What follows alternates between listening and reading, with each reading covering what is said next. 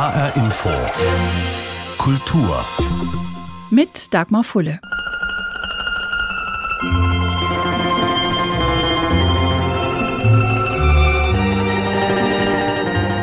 Das ist Musik, zu der wir sofort Bilder im Kopf haben. O Sole Mio und Mandolinen. Das ist Italien. Natürlich. Gelato und Dolce Vita, Chianti und Fußball, Oper und Ferrari, Toskana, Pizza, Pasta und Vespa. Klischees gibt es viele und ja, an vielen ist eine Menge dran. Italien hat für Deutschland gleich zweifach eine besondere Bedeutung. Zum einen über viele Jahre hinweg als Reiseland und Sehnsuchtsort Nummer eins. Mit dem Käfer über die Alpen ging es in Wirtschaftswunderzeiten nach Rimini, Riccione oder Cattolica. Zum anderen war Italien das Heimatland der ersten Arbeitsmigranten nach dem Zweiten Weltkrieg. Gastarbeiter hießen sie damals. Sie kamen ab Januar 1956.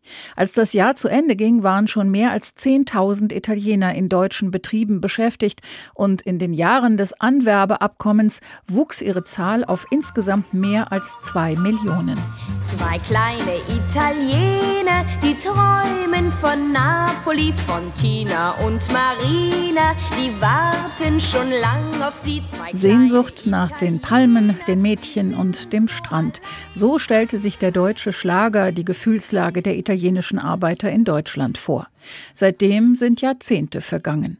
Heute sind die Kinder und Enkel der Einwanderer von damals auf der Suche nach ihrer Identität, weil sie ein Stück der Kultur, ein Stück der anderen Länder in sich tragen. So wie der Frankfurter Journalist Davide Didio geboren und aufgewachsen in Deutschland.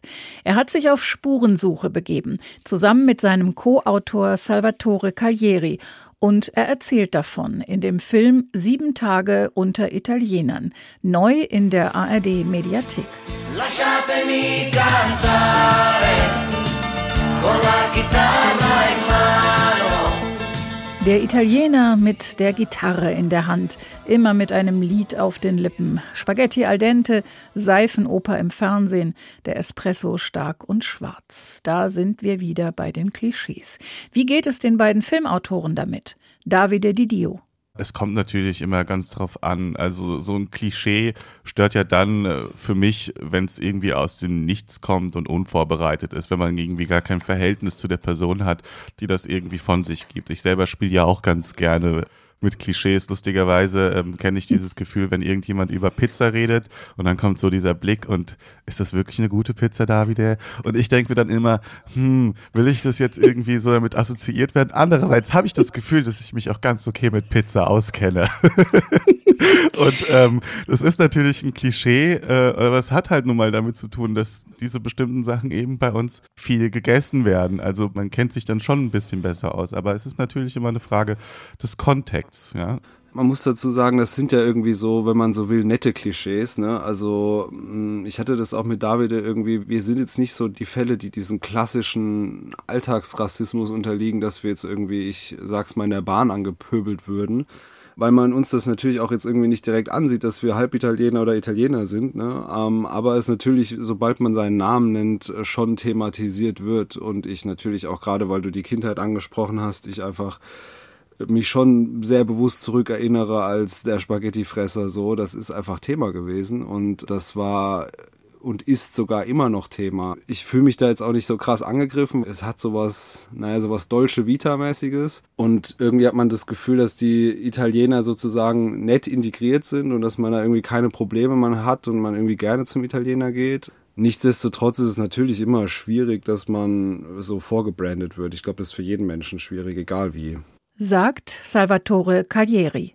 Zusammen sind die beiden Autoren des Films an einen Ort gegangen, der in Deutschland in zigtausendfacher Ausfertigung für Italien steht, wie kaum ein anderer. Die Pizzeria. Wie war das? So wie erwartet oder gab es auch Überraschungen? Es war beides. Ich bin da reingegangen und habe natürlich erwartet, dass ich da total mit diesen ganzen äh, Klischees konfrontiert werde. Eher Klischees, nicht die, der typische Italiener, sondern das Klischee meiner eigenen Familie. Also wie die Leute dort sich verhalten, dass ich diese gleichen Sachen höre, die ich auch sonst höre, wenn ich über das Italienischsein rede oder das Italienischsein vielleicht auch ablehne. Also das gleiche Verhalten mitbekomme, was in meiner Familie passiert.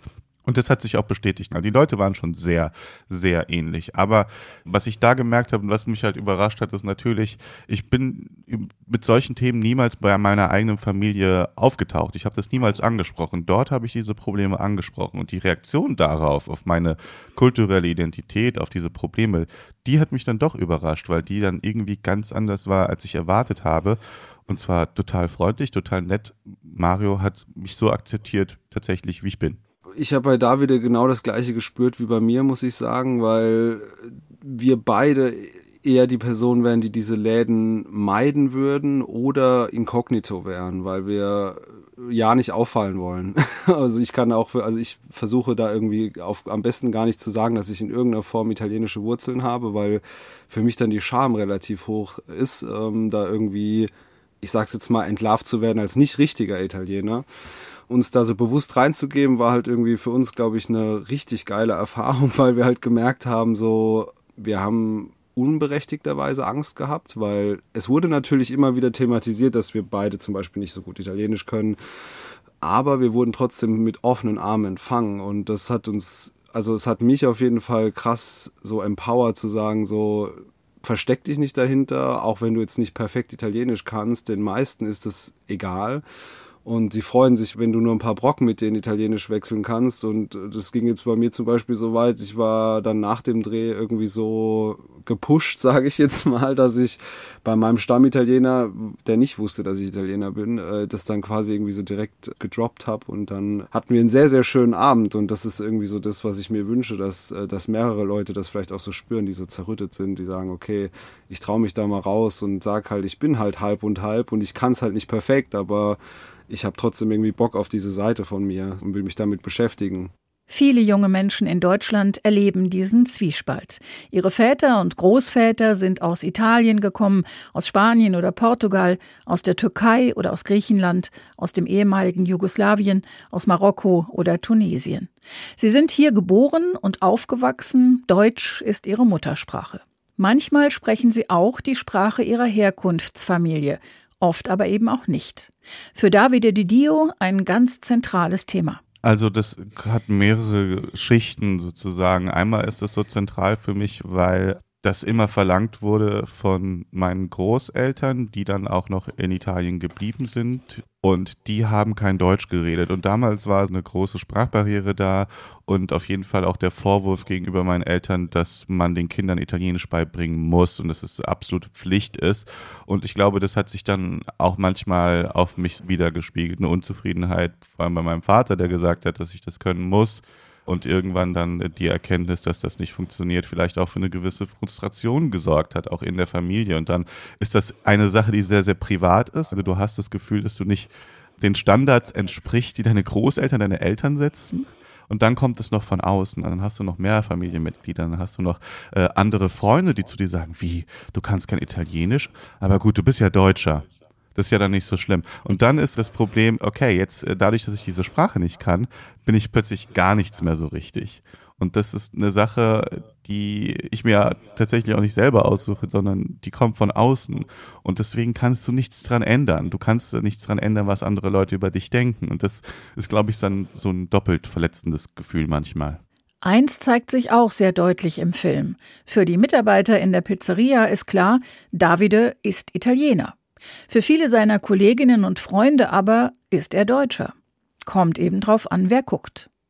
Der Film ist ein sehr persönlicher Film geworden. Ein Film über Identitäts- und Spurensuche, über Wurzeln in zwei Ländern und Kulturen, über die Rolle von Sprache und über Begegnungen, für die es auch Mut gebraucht hat.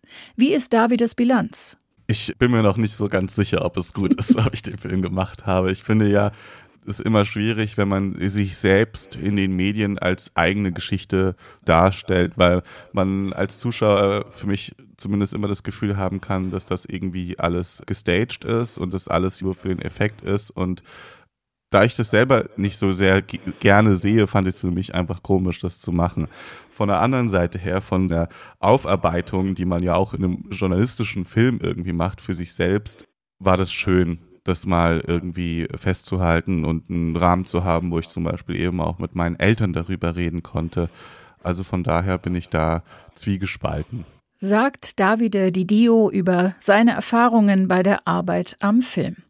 Die Aufgabe seiner Generation ist es also offenbar, den eigenen Platz und die eigene Identität zu finden, die durchaus aus zwei Ländern, zwei Kulturen und zwei Sprachen bestehen kann. Und wie geht's dann weiter? In der nächsten Generation? Salvatore Caglieri, Co-Autor und Kameramann des Films, hat einen knapp fünfjährigen Sohn. Was wird er ihm weitergeben können von seinen italienischen Wurzeln? Das ist eine sehr gute Frage. Ich habe mir da nie so wirklich Gedanken drüber gemacht, weil ich jetzt im Zuge des Filmes erst wieder angefangen habe, mich mit meiner Seite so krass zu beschäftigen, weil lange war das so ein bisschen weg es ist so, dass mein Sohn irgendwie schon öfter jetzt mal so fragt, weil ich jetzt auch vor dem Film länger in Italien war, auch so ein bisschen auf Spurensuche und er dann gefragt hat, wie reden die denn da? Und dann habe ich ihm halt so versucht, so ein paar Sätze so beizubringen und er ist halt so interessiert an der Sprache, weil die halt witzig klingt. Aber so richtig Thema ist das nicht bei uns, weil ich mich schon irgendwie mehr deutsch fühle und sich das so ein bisschen, ja, gekünstelt anfühlt, als würde jetzt jemand, der zwar auch Englisch spricht, irgendwie sagt, okay, mein, mein Kind muss jetzt bilingual Englisch aufwachsen, aber es fühlt sich nicht so authentisch dann für mich an, ja. Und zu guter Letzt, was müssen, was sollten wir wissen, die sogenannten Bio-Deutschen, über dich und euch, die hier Geborenen, deren Eltern und Großeltern nach Deutschland gegangen und geblieben sind, aus Italien, aber auch aus anderen Ländern? Ja, dass wir, ich nenne es mal jetzt Migra-Kids, die gerade in dieser Generation sind wie David und ich, dass wir wir unterliegen nicht diesem klassischen Rassismus, würde ich sagen, so, aber wir haben halt unsere anderen Probleme so, ne? Die sind so ein bisschen eher so mit einem Bleistift gezeichnet, ein bisschen feiner und wir müssen wir müssen halt mit anderen kleinen Problemen kämpfen und das ist so etwas, was glaube ich gerade für heranwachsende Menschen schwierig ist. Wir wollen alle irgendwie so unseren Platz finden und wenn du halt in einer Welt aufwachst, wo du gar nicht weißt, bin ich jetzt ein Deutscher, ein Italiener oder ein Deutscher und ein Spanier oder deutscher Grieche, dann äh, ist es einfach ein Riesending, so zu der eh schon verkomplizierten Entwicklung, die so ein junger Mensch manchmal durchmacht. Ja, das ist nie einfach und ähm, das ist einfach noch so ein Quäntchen manchmal mehr ist, ja. Salvatore Caglieri, zusammen mit Davide Didio, Autor des Films Sieben Tage unter Italienern. Zu sehen in der ARD Mediathek und am 21. Juli um 21.45 Uhr auch im HR Fernsehen.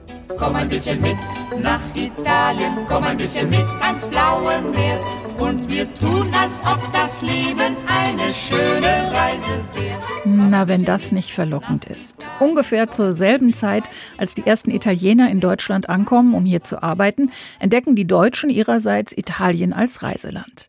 Vor allem die Adriaküste, die man mit einer Tagesreise im vollgepackten Auto erreichen kann. Am Ziel warten Strand, Sonne und Meer und Musik. Marina, Marina, Marina, ti voglio più presto sposare. Tu mi fai girare, tu mi fai girare come fosse una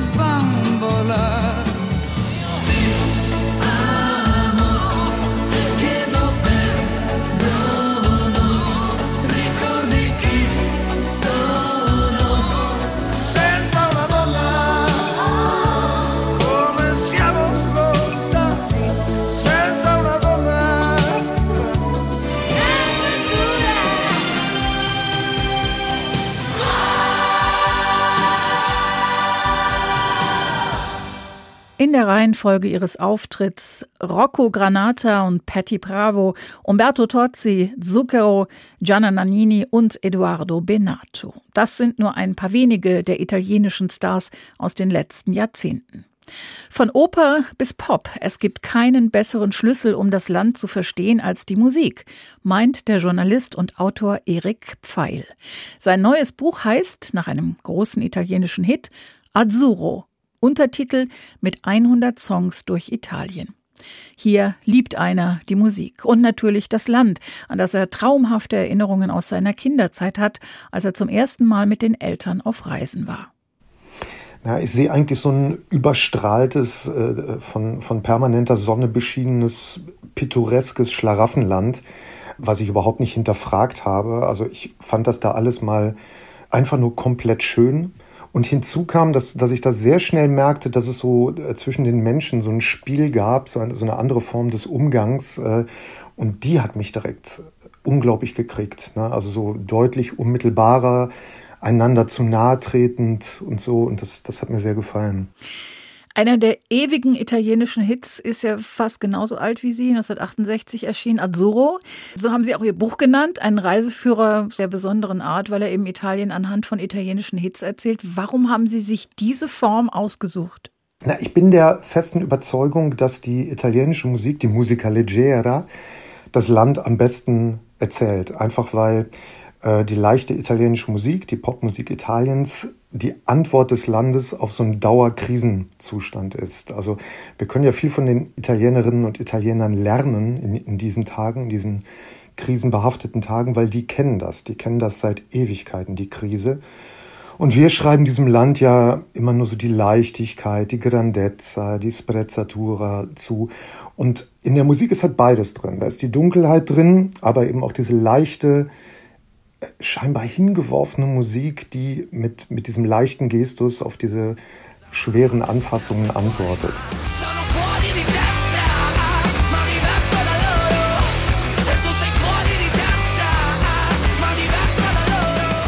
Wenn in den 50er Jahren bei Capri die rote Sonne im Meer versank und das Lied für Marina wochenlang Nummer eins war, dann ist das ein Beispiel für Musik aus dem heutigen Italien.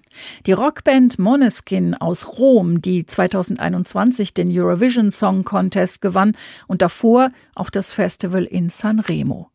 Wie kommt's, dass sich da offenbar immer wieder alle drauf einigen können und in Sanremo bis heute die großen Hits gemacht werden? Buchautor Erik Pfeil. Na, weil beim Festival di Sanremo seit 1951, da wurde es gegründet und spätestens seit 1958, als Domenico Modugno dort Volare schmetterte, spätestens seitdem wird dort etwas für Italien ganz Wichtiges jedes Jahr geschaffen, nämlich die Sommerhits des Jahres. Also das, was in den Strandbars, äh, in den Clubs, im Radio, in den Autos den ganzen Sommer überläuft. Und das ist natürlich in Italien in diesen langen Sommern, die die haben, eine wahnsinnig wichtige äh, Währung. Und deswegen kleben einfach ja, bis zu 14 Millionen Menschen im letzten Jahr an diesen fünf Abenden des Sanremo Festivals alljährlich vom Fernseher. Meine Frau und ich machen das auch. Wir gucken das immer, bis wir quadratische Augen haben und äh, zeichnen die Kostüme ab der, der auftretenden Künstler und äh, sind da eigentlich immer komplett sozial isoliert in der Zeit. Welche Rolle spielen die Frauen in der italienischen Musik? Also da gibt es ja auch einige, die sich gerade in einem so traditionellen Macho-Land den Erwartungen durchaus entgegenstellen. Also wirklich von so von Patti Bravo bis Gianna Nannini. Ja, ganz interessantes Thema. Also die Frauen waren traditionellerweise, also wir sprechen jetzt hier von den 60ern, 70ern, so den beiden prägenden Jahrzehnten, da waren die Frauen in erster Linie Interpretinnen. Das ist jetzt nun gar nichts äh, Ehrenrühriges, weil, wie Milva mal sagte, äh, interpretieren heißt lieben. Also das Interpretieren wird in Italien als große Kunstform gesehen. Ne? Man ließ sich diese Lieder wirklich auf die jeweilige Stimme schreiben, den jeweiligen Charakter schreiben. Und das hat dann diese ganzen großen Primadonnen der italienischen Musik gezeitigt. Also Mina ist da zu nennen, die erwähnte Milva, aber auch äh, Ordinella Vanoni. Äh, das sind so ganz, ganz große äh, Sangesstars, weibliche in Italien. Und das änderte sich dann so Ende der 70er eben mit so Damen wie Gianna Nannini und, und Alice, die auch Stücke selber schrieben.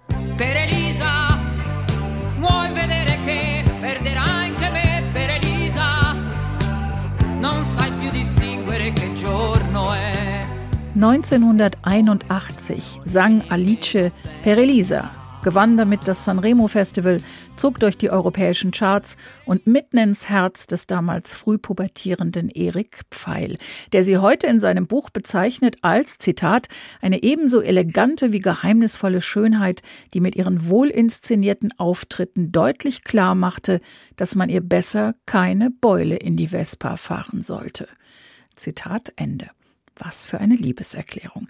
Aber der Autor hat auch keinerlei Scheu vor Italo-Pop zum Mithüpfen von den Oliver Onions, Gazebo, Ricky Poveri oder Albano und Romina Power. Bei uns in Deutschland unterscheidet man ja gern mal den gehaltvollen Pop vom banalen Schlager und rümpft ein bisschen die Nase. Ist das in Italien auch so? Ähm, nee, weil der Übergang natürlich da organischer ist. Also was ich an, an Italien sehr liebe, es gibt entweder das absolut erhabene, verstiegene, elegante, äh, wofür wir hierzulande lange stricken müssen, um sowas zu erreichen, oder das unglaublich grelle, vulgäre, ja, man ist geneigt zu sagen, geschmacklose. Und in ganz faszinierenden Momenten kombiniert sich beides. Und die äh, Genres, die Sie da gerade ansprachen, also Italo-Disco oder dieser früh 80er Pop, das ist halt trotzdem kein Schlager, weil er halt wirklich eine ganz andere Grandezza hat und eine Bereitschaft, sich da so in die Interpretation reinzuwerfen und einfach über so eine gewisse Grenze zu gehen. Das, äh, ich höre das durchaus gerne. Das sind jetzt nicht meine Lieblingslieder, aber so dieses Touristenmenü, Albano, Romina Power und so, also dann und wann ist das ja auch ganz schön. Sie erzählen neben großen und bekannten Namen, Adriana Celentano oder Lucio Dalla, Eros Ramazzotti, Milva, ähm, erzählen Sie in Ihrem Buch auch von vielen italienischen Sängerinnen und Sängern, die hier kaum jemand kennt. Wie haben Sie die eigentlich alle gefunden und entdeckt? Naja, wenn man einigermaßen besessen ist wie ich und äh, in so einer Parallelwelt unterwegs ist, dann bleibt das nicht aus, ne, dass man auch äh, in die kleinen, schmalen Seitengässchen reingeht. Ne? Und das ist das ja. Ja, und da entdeckt man dann so Leute wie Piero Ciampi, das war so ein ja, recht trinkfreudiger Gesell, von düsteren Gedanken umwölkt, der seine Karriere eigentlich damit verbracht hat, eben diese Karriere zu sabotieren, der aber ganz tolle Musik gemacht hat. Und von diesen faszinierenden Leuten gibt es einige in Italien, also die wirklich alles dafür getan haben, ihre Karriere gegen die Wand zu fahren, zu sabotieren oder äh, ihr seltsame Wendungen zu geben. Und ja, wenn man sich intensiv mit was beschäftigt, dann bleiben auch diese Randgebiete nicht aus. Sie sagen auch in Ihrem Buch, wie bei jeder Liebe, kam auch bei der Liebe zu Italien für Sie so irgendwann die Zeit, da haben Sie auch mal die Fehler und Macken entdeckt. Ist die Liebe immer noch groß? Ja, das ist ja so mit der Liebe. Ne? Also das ist wie nach einer langen Ehe. Man weiß um komische Angewohnheiten, man weiß um schlechte Eigenschaften und das ist bei meiner Liebe zu Italien nicht anders. Aber ich sehe da das ja, Negative, um es jetzt mal so doof aus deutscher Perspektive zu sagen, so ein bisschen auch als Bedingung für das Schöne. Ne? Um, um Schönheit zuzulassen, und auch das lehrt uns ja Italien, äh, muss man auch bereit sein, eben den Schwerpunkt entsprechend zu setzen. Also das Schöne, die Oberfläche, das gute Aussehen überzubetonen und vielleicht ein paar andere Sachen, um die man sich pflichterfüllterweise kümmern sollte, die zu vernachlässigen. Ne? Das bedingt die Schönheit. Und da sind wir bei den düsteren Seiten. Und ja, ich glaube, die braucht es, um, um so ein komplettes Bild zu haben und um etwas auch ja letztlich zu lieben. Kann man eigentlich mit Ihrem Buch reisen oder lieber zu Hause lesen und dazu Musik hören? Naja, beides. Also es ersetzt natürlich so eine Reise, aber also ich habe das ja selber gemacht im äh, vergangenen Jahr. Da war mein Buch im Spätsommer fertig und dann habe ich zu meiner Frau gesagt, so, jetzt müssen wir mal gucken, ob das so alles stimmt, was ich da geschrieben habe. An vielen Orten war ich, an anderen war ich länger nicht und ich wollte so bestimmte Sachen nochmal sehen. Wo, wo lebte Lucio Battisti? Wo war das Geburtshaus von Celentano? Wo ist Fabrizio De Andre entführt worden? Wo war dieses und jenes Handgemenge? Und dann bin ich mit meinem Buchmanuskript einmal komplett um den Stiefel gereist, hm, zwei Monate lang.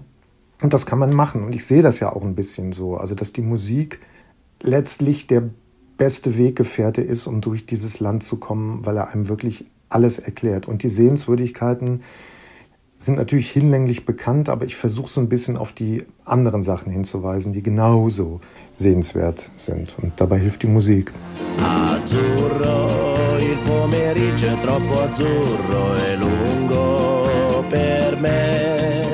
Azzurro, so wie der große ewige Hit von Adriano Celentano, heißt auch das Buch von Erik Pfeil.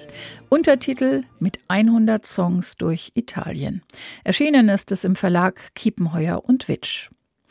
Calzone und Canzone, eine italienische Spurensuche, heute in HR Info Kultur. Den Podcast finden Sie auf hrinforadio.de und in der ARD Audiothek. Mein Name ist Dagmar Fulle.